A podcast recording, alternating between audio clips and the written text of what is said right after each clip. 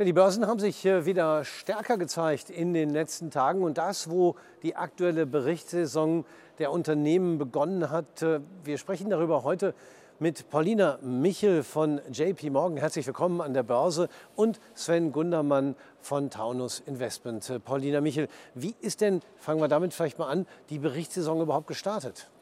Es ist vielleicht jetzt aktuell tatsächlich noch ein bisschen früh, um ein ja, allgemeines Bild über die Berichtssaison abzugeben, da es ja jetzt tatsächlich letzte Woche erst wirklich losging. Und traditionell machen ja auch immer in Amerika die Banken den Anfang. Von daher kann man vielleicht einfach mal die Zahlen der Banken ein bisschen einordnen schon mal.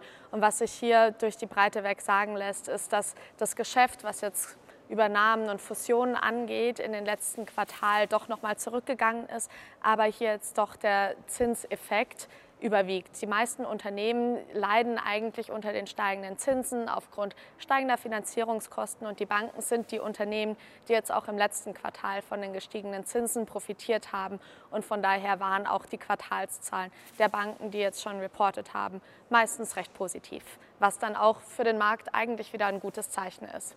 Wobei es natürlich schon kurios ist. Wir haben höhere Zinsen, nachdem wir lange äh, Nullzinsen hatten. Und trotzdem läuft die Börse und ist nur ganz knapp am All-Time-High und teilweise auch schon erreicht. Sven Gundermann, ähm, kommt das dicke Ende erst noch? Also ein bisschen Skepsis kann nicht schaden. Ich meine, man muss schon sehen, dass die Zinsen jetzt innerhalb eines Jahres in Deutschland von mehr oder weniger null oder vom Negativbereich auf nun 4 Prozent angehoben wurden. Das dauert natürlich immer ein bisschen, bis es nachhinkt.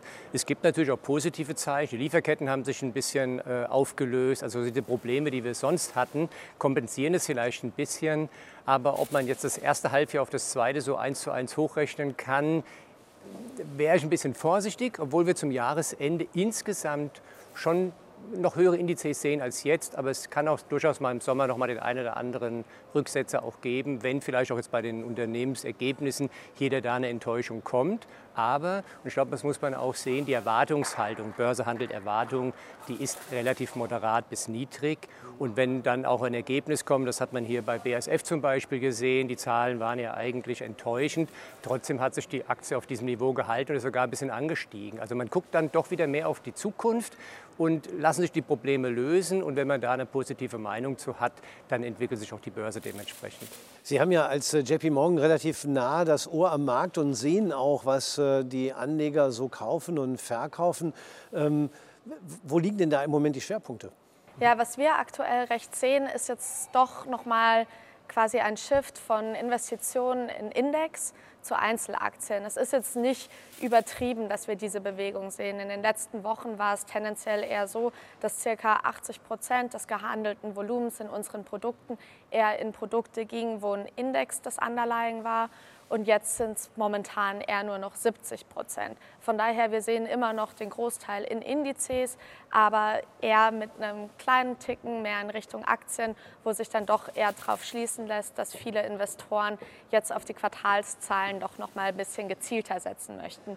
Und auch wenn man sich jetzt hier das Verhältnis von Calls und Puts anguckt, bei Privatpersonen ist es ja in aller Regel so, dass sie eher auf Calls, also auf steigende Kurse setzen. Und da hat sich in letzter Zeit relativ wenig geändert. Also aktuell sehen wir ca. 57 Prozent des gehandelten Volumens bei uns in den Calls und 43 Prozent in Puts, was jetzt eigentlich nichts Außergewöhnliches ist. Ja, aber so wenige sind es aber auch nicht, die auf Puts setzen. Ähm, wenn man die steigenden Kurse mal näher sich anschaut, Paulina Michel bzw. Sven Gundermann, ähm, dann wissen wir natürlich, es kommt längst nicht von allem aus dem Markt, sondern wir haben eine Situation, wo sehr viel von wenigen Aktien kommt. Ist ja. das ein Problem oder nicht?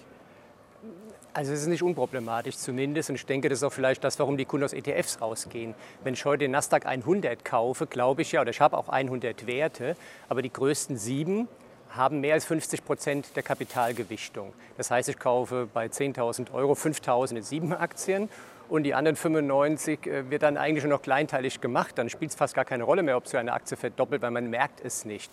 Und das ist vielleicht auch der Grund, warum die Investoren jetzt schon sagen, naja, ich gucke mal den Index mal an und pick mir jetzt dann doch vielleicht mal diese Titel raus, die ein bisschen vernachlässigt sind, um da weg aus diesem äh, Risiko des Gesamtindizes zu kommen.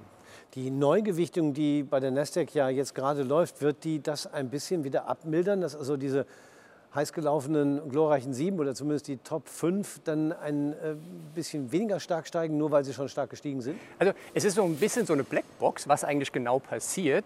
Also mir ist es jetzt noch nicht gelungen, das festzustellen, was am Freitag erst veröffentlicht wird. Sonst wäre es natürlich auch schon veröffentlicht. Ne? Aber die Märkte haben auch gesehen, dass es nicht gut ist. Und es betrifft ja auch andere Indizes. Also auch im S&P 500 haben diese sieben hochgewichteten Aktien einen, einen, sehr großen Anteil.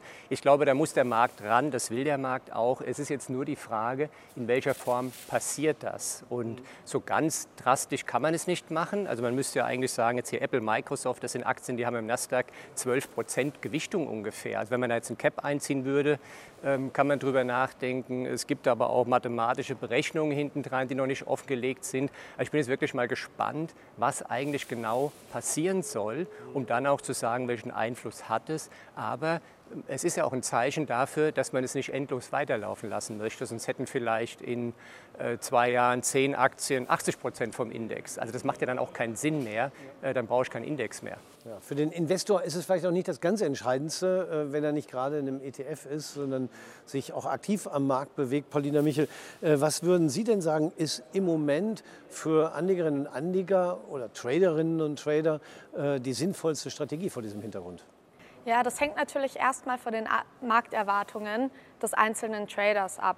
Und ähm, gerade jetzt in den Zeiten, wo man vielleicht doch mit einer Sommerflaute rechnet oder die Überzeugung im Markt einfach fehlt und man nicht genau weiß, geht es nach oben oder geht es nach unten und man vielleicht jetzt vor dem Hintergrund, dass die Märkte in den letzten zwei Wochen doch noch mal stark angestiegen sind, sich denkt, ich möchte mein Portfolio ja absichern, hat man dann doch auch wieder verschiedene Möglichkeiten. Und die erste Möglichkeit wäre, vielleicht einfach alles verkaufen, wo man sich denkt, hm, ich weiß nicht, wo das jetzt hingeht, ich denke eher, es geht nach unten, aber dann sitzt man auf dem Cash und verpasst vielleicht den nächsten Aufwärtstrend, was dann auch nicht im Sinne des Investors ist. Andere Möglichkeit wäre zum Beispiel mit Stop-Loss-Orders zu arbeiten, wo dann ab einem bestimmten Punkt eine bestimmte Menge, die ich mir überlegt habe, verkauft wird. Aber auch hier kann es beispielsweise im Rahmen von diesem Rebalancing zu Schwankungen im Markt kommen und die dann nur kurzfristig sind, wo dann trotzdem eine Position verkauft wird und ich vielleicht eigentlich sie ja doch hätte halten wollen. Und was man dann natürlich auch noch machen kann, wäre das Portfolio mit Optionsscheinen abzusichern, beispielsweise mit Put-Optionsscheinen und auch hier hat man dann verschiedene Möglichkeiten, wie zum Beispiel, dass man sich erstmal im ersten Schritt überlegen sollte, zu welchem ja, oder inwieweit möchte ich mein Portfolio absichern. Also das sind ja schon mal drei Möglichkeiten. Verkaufen äh, direkt oder mit einem Stop-Loss verkaufen oder eben absichern mit klassischen Optionsscheinen Putz. Aber es gibt ja auch noch Möglichkeiten, sich einen Puffer einzubauen, zum Beispiel mit Discount- und Bonuszertifikaten. Wie rege machen Anleger davon Gebrauch? Ja, also wir sehen jetzt auch in letzter Zeit wieder, dass tatsächlich ein bisschen mehr Anlageprodukte, also Discount-Zertifikate oder Optionsscheine gekauft werden.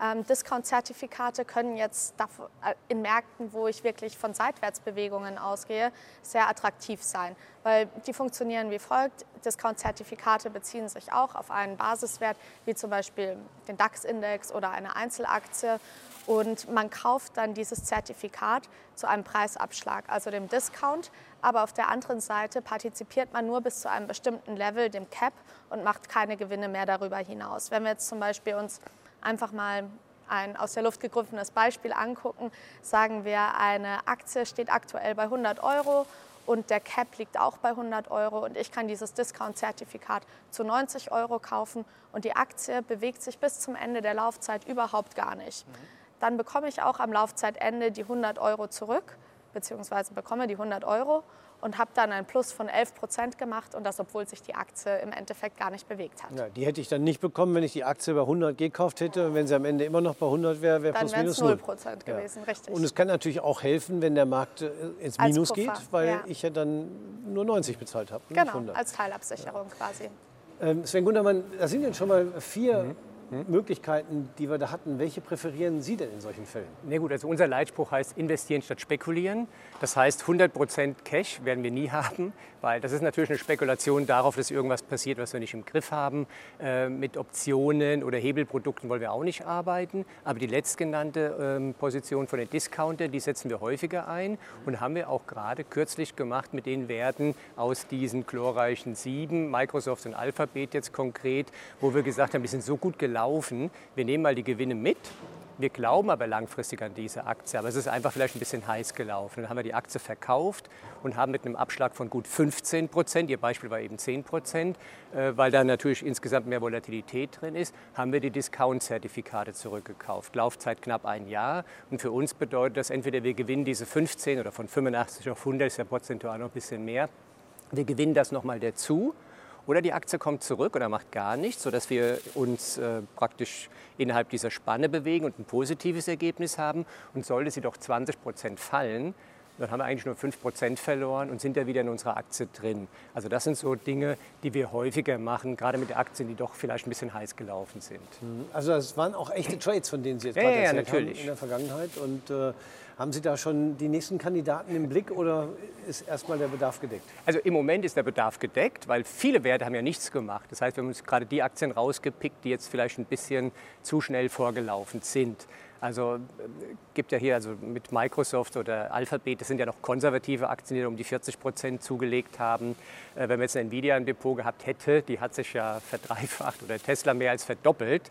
Äh, das sind aber auch Aktien, wo wir ein bisschen aufpassen, weil Tesla hat sich letztes Jahr halbiert, jetzt haben sie sich wieder verdoppelt.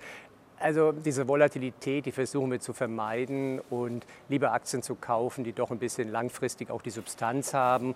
Und ich glaube, das ist auch das, was die Anleger oft verkennen, auch jetzt bei diesen glorreichen Sieben. Man sollte immer mal überlegen, wenn ich die Firma heute zum Börsenwert kaufen könnte, wie viel Gewinn müsste denn irgendwann mal machen? Und ich glaube, da würde doch der eine oder andere mal ein bisschen äh, seinen Taschenrechner mehrfach überprüfen, ob das Ergebnis stimmt. Also da ist viel Luft natürlich auch drin. Viel Fantasie, ganz klar, aber auch schon ein ordentliches Risiko, wenn die Ergebnisse sich vielleicht nicht verzichtfachen. Nun ist es ja gerade so, wenn wir klassische Dividendentitel nehmen, dass wir ja jetzt auch eine gewisse Konkurrenz durch die Zinsen haben. Ist das nicht vielleicht auch ein Problem für so klassisch dividendenorientierte Aktien? Das ist es. Aber auch hier, also Dividendenwerte haben wir jetzt im ersten Halbjahr gar nichts gemacht. Also wenn man mal den S&P 500 in Amerika nimmt, dann haben sieben Aktien die Performance gebracht und im Schnitt die anderen waren auf dem Nulllevel. Und so auch diese Johnson Johnson, Procter Gambles, McDonald's und so weiter im Schnitt dieser Welt.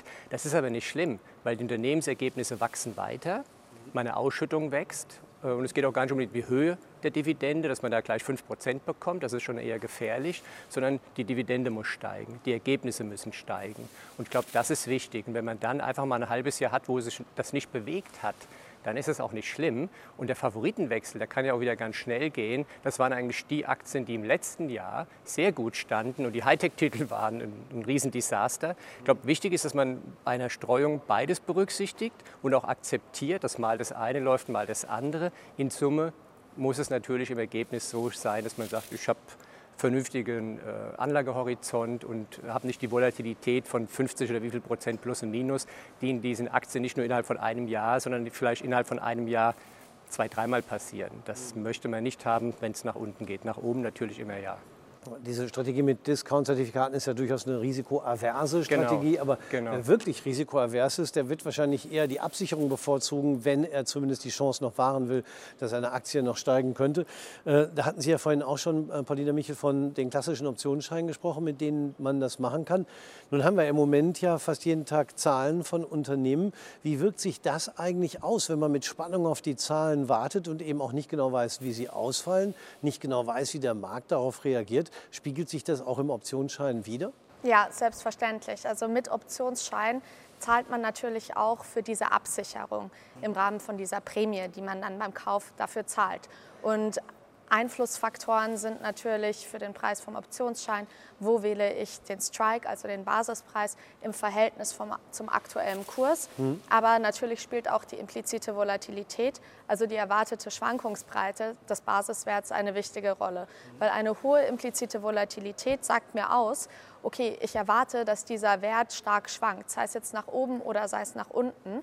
aber das macht dann den Optionsschein Ceteris Paribus teurer.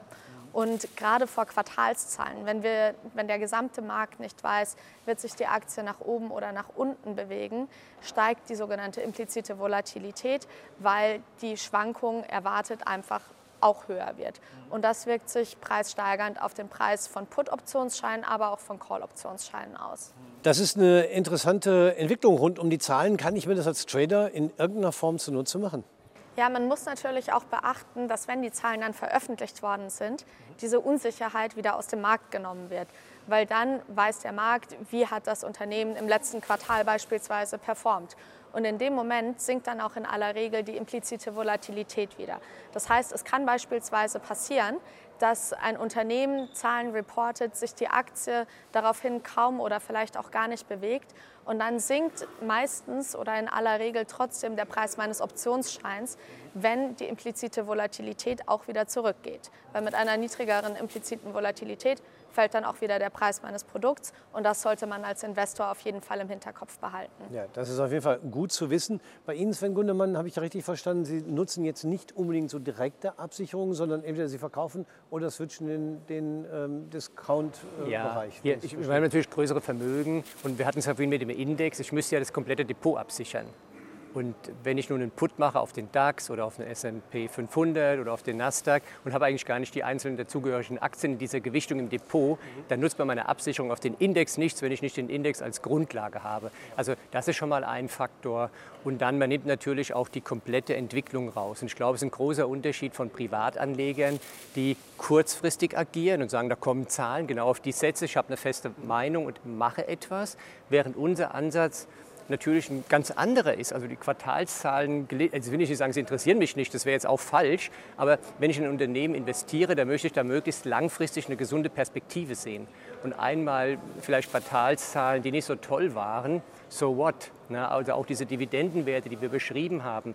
Wenn ich in den Nestles dieser Welt investiert bin und weiß, ich habe kontinuierliche Gewinnzuwächse in diesen Unternehmen, ich bekomme eine steigende Dividende, dann ist mir das einzelne Quartal oder das, was die Börsianer daraus machen, nicht unbedingt so wichtig, weil ich einen langfristigen Ansatz habe. Wenn ich Hebelprodukte kaufe, gerade auch noch Optionsscheine, vor den Zahlen nehmen, es kommt anders als erwartet, dann werde ich natürlich doppelt belohnt, aber auch doppelt bestraft, wenn ich falsch liege. Und das ist, glaube ich, ein großer Unterschied, ob ich jetzt eine feste Meinung auf vielleicht einen Einzelwert habe, wo ich auch dann nicht mein ganzes Vermögen rein investiere oder ob ich doch äh, einen sechs- oder einen siebenstelligen Kapitalbetrag zu verwalten habe pro Kunde und dann dementsprechend natürlich auch ganz anders agieren muss, als es der Privatanleger vielleicht mal machen kann, indem er sagt, ich habe hier vielleicht auch mal nur eine einzelne Aktie, die möchte ich in irgendeiner Form absichern. Wenn es schief geht, 10% Verlust, egal. Aber ich kann nicht wegen einer Nachtentscheidung 10% Verlust auf mein Portfolio akzeptieren. Mhm. Das geht nicht. Ja, aber das ist bei Ihnen und Ihren Kunden wahrscheinlich anders, die durchaus sehr aktiv sind ja, und auch kurzfristige Engagements nicht scheuen, denke ich mal. Ja, richtig, die dann gezielt auf solche Events setzen und von kurzfristigen Bewegungen wirklich auch ähm, Profit machen möchten. Ja, das sind dann genau die Situationen, wo dann Börse auch mal Spaß machen kann, vor allen Dingen dann, wenn man richtig gelegen hat. Ich bedanke mich fürs Gespräch. Paulina Michel von JP Morgan und Sven Gundermann von Taunus Investments. Meine Damen und Herren, bei Ihnen bedanken wir uns recht herzlich fürs Zuschauen.